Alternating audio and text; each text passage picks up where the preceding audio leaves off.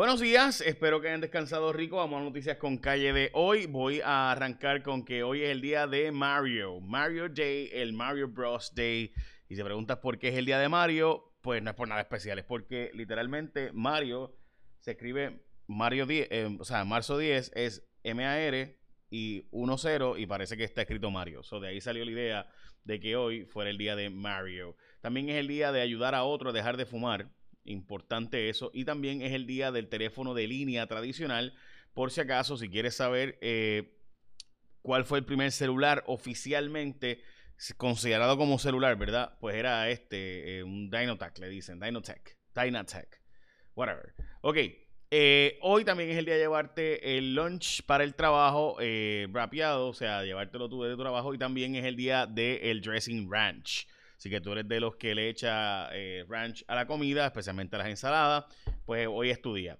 También Costco no va para Guadilla nada. Contrario a lo que se había dicho, todo fue un invento del alcalde de que es una idea que ellos quisieran que fuera Costco, pero no es que Costco va para Aguadilla, así que toda la gente del área oeste que pensó que Costco iba para Aguadilla, un ejecutivo de Costco dice que ellos no tuvieron nada que ver con ese anuncio, que eso fue una idea de un empresario y el alcalde de Aguadilla pues básicamente está tratando de que Costco vaya, pero no es que Costco va para allá.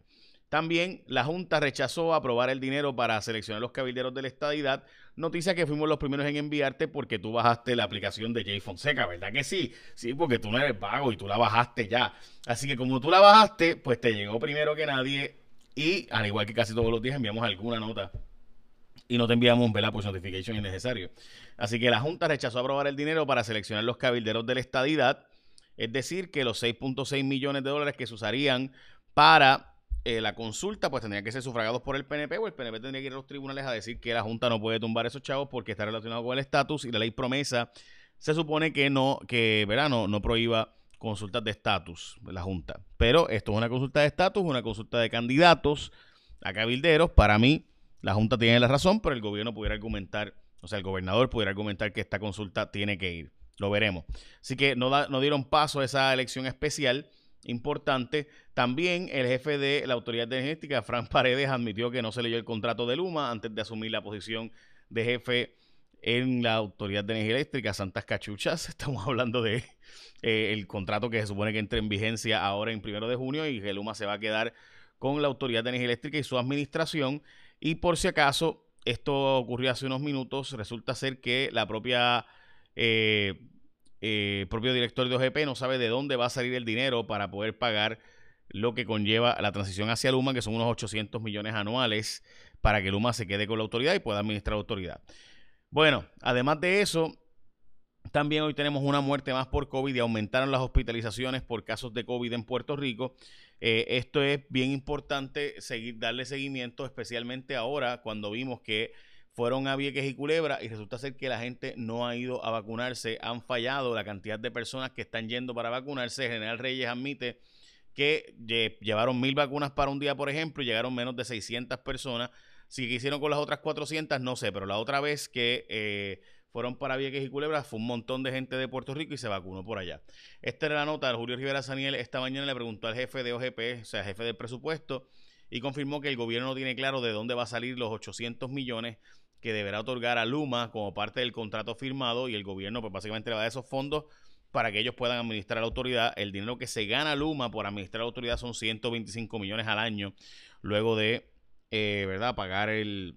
Recuerden que básicamente Luma fue presionado por el gobierno federal para soltarnos los chavos federales. La verdad es que el contrato simplemente es malísimo. Yo creo que debería hacerse un contrato nuevo y que empiece en enero, porque ahora en junio tenía una pelea en el mismo medio de la temporada de huracanes y estará aprendiendo a administrar la autoridad en el medio de la temporada de huracanes. Yo tengo mis dudas. No que la autoridad eléctrica lo vaya a hacer mucho mejor, pero hmm, eh, no sé, esa es mi impresión. Ok, Vamos ahora a las notas relacionadas con el plan de ajuste y plan fiscal que incluye unos cuantos aumentos y que incluye y que están tan, tan, controversiales y que son las portadas de los periódicos como El Nuevo Día, paso decisivo a salir de la quiebra. Voy a explicar este asunto sin tregua, la pugna por las pensiones y cuánto es el recorte de pensiones en realidad y para quiénes específicamente, que es mucho menos de lo que se había dicho anteriormente, pero también es mucho menos lo que se va a cortar de la deuda y el plan para sacarnos la bancarrota, que es la portada de primera hora. Y obviamente regreso a clases que empieza hoy es la portada de Metro. Voy con eso ahora Pero antes recuerda que tienes una oportunidad muy brutal ahora y es que vas a poder hacerte de un iPad octava generación, toda la chulería del iPad. Escucha bien, con un descuento de 150 dólares. Estás manejando, ¿verdad? Tu negocio donde quiera, una tablet de ATT te cae, pero de show. Además, si estás estudiando remoto, igualmente, esa tablet iPad octava generación tiene 150 de descuento, así que aprovecha ahora y conéctate a la red más rápida en Puerto Rico con un iPad octava generación, el iPad de octava generación al activar línea nueva, comprarla en un plan de pago a plazos y plan paz pagado elegible, ya sabes.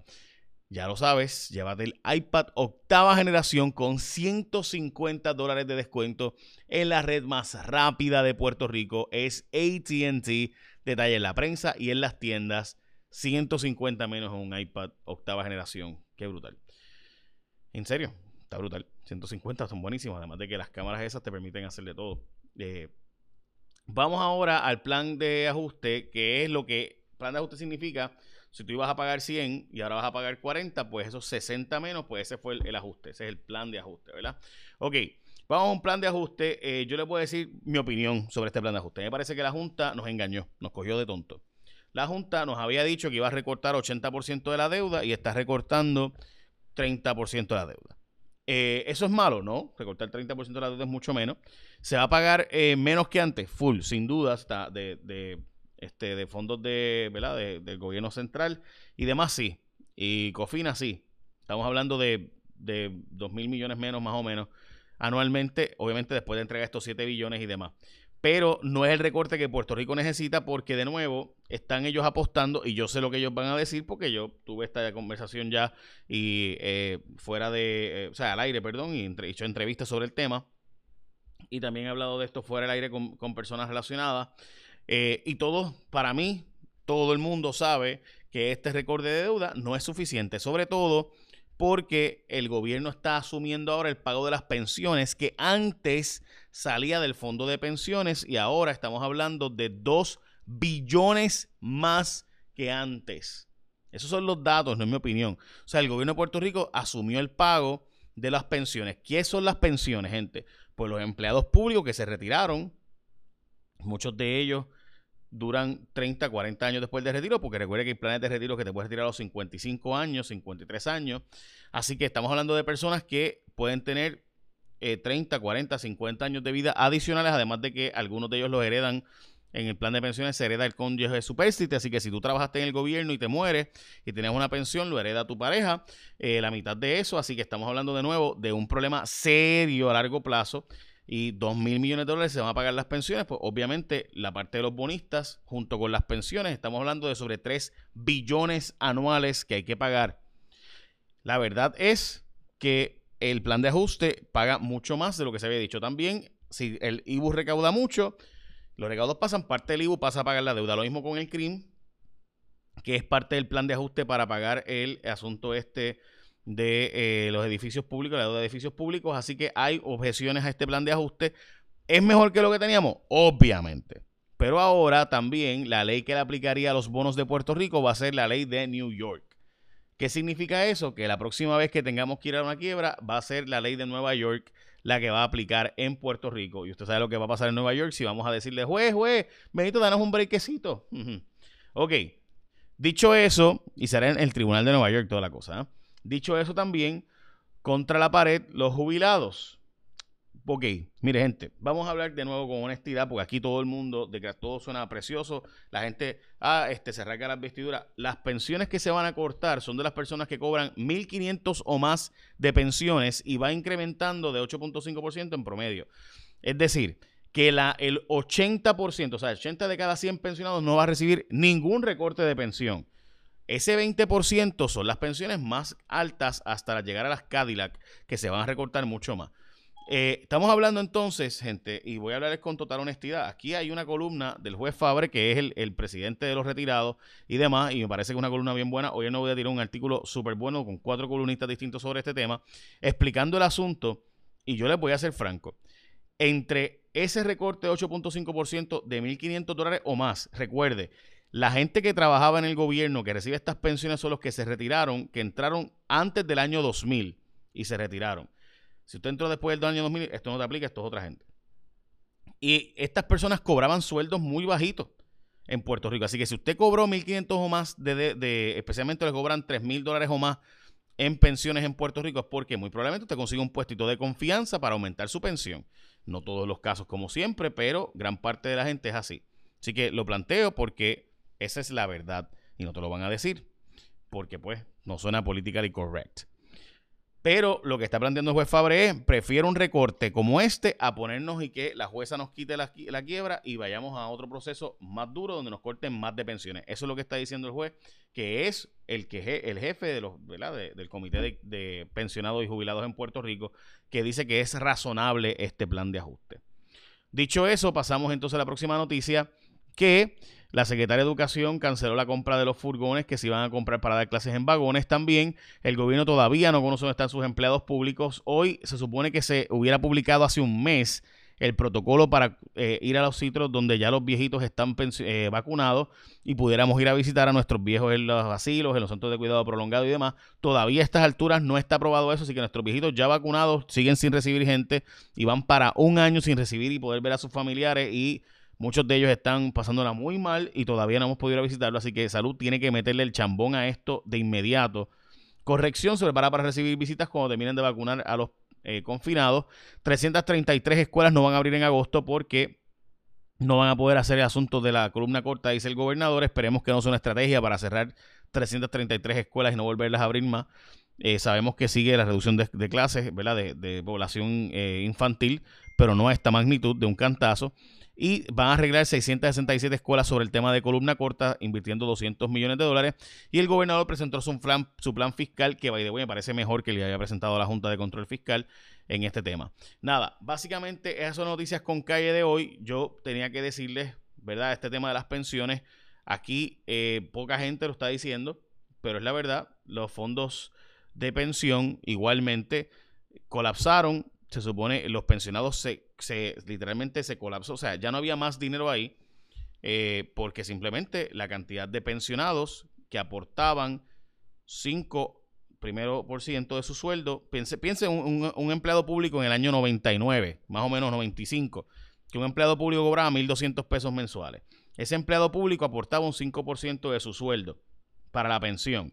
Es decir, que aportaba unos 75 pesos de pensión eh, mensual que actually es, menos, ¿verdad? Pero, pero pongámosle, pongámosle 100 pesos para poner un número redondo. 100 pesos. Esa persona consiguió un puesto de confianza y aumentó su pensión a 2.500, por ejemplo.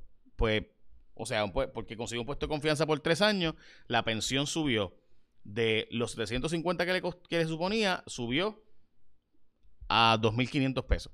O sea, de nuevo, vamos a hacer el ejemplo y perdónenme que me extienda, yo sé que es un resumen de noticias, así que voy a hacerlo de nuevo. Usted tiene un empleado público en el año 95 que los empleados públicos cobraban horriblemente malo. Cobraba 1.200 pesos mensuales. Esa persona pagaba un 5% de su pensión, que era lo que se pagaba entonces. Después subía 7%, después subía 9%. Y esa persona vino y pagaba 1200, de 1.200 pesos su pensión, que era 5%. Esa persona pagaba, vamos a dar el ejemplo, de 100 dólares. Esa persona después consiguió un trabajito de confianza por tres años y mejoró a su sueldo de 3.500 pesos. Esa persona ahora cuando se retira tiene una pensión de 2.750, 3.000 pesos, mientras que aportaba mensualmente 75 y 100 pesos. ¿Tiene sentido eso? Pues eso fue lo que ha pasado en muchos de los casos. Por eso es que la inmensa mayoría de las pensiones no se recortan. Si son de 1.500 dólares o menos, no se recorta ni un centavo. Bueno, esos son los datos. Más allá de las opiniones, las opiniones son secundarias, lo importante son los datos.